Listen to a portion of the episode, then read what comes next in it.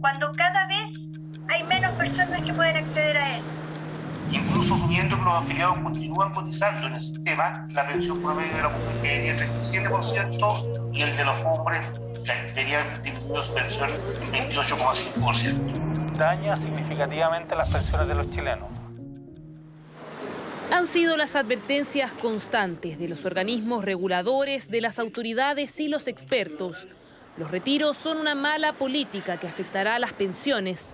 Pero ¿qué opina la ciudadanía? Creo que la gente está en su justa razón, pues si quiere el cuarto retiro y explota de él, que lo retiren. Vamos a ver las consecuencias de esa mala política pública, no solo ahora con la inflación, sino también a largo plazo con eh, lo que va a pasar con las pensiones. Creo que la gente lo necesita con respecto a todo lo que ha sido la pandemia y la cesantía que es este país.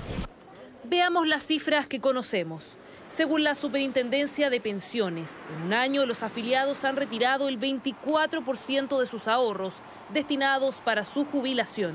Y en este cuarto retiro, de los 10 millones de personas que podrían realizarlo, el 32% podría dejar sus cuentas en cero.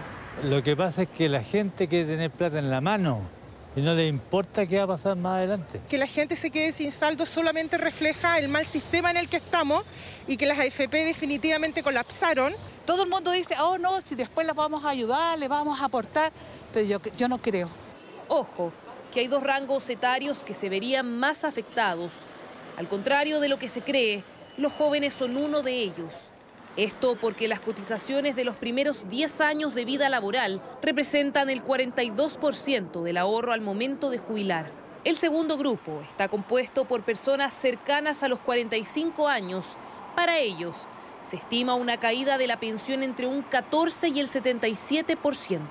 Y eso es trágico para lo que va a venir más adelante, porque todos en un momento vamos a jubilar vamos a necesitar nuestro dinero. Me alegra que sea el fin de un sistema que solo ha traído miseria. Un poco de consumo hoy día y hambre para mañana. El ente regulador estima que se requieren cerca de seis años de cotización extra para recuperar parte de lo retirado. Medidas que habrá que evaluar, todo con el objetivo de no afectar el futuro de las pensiones.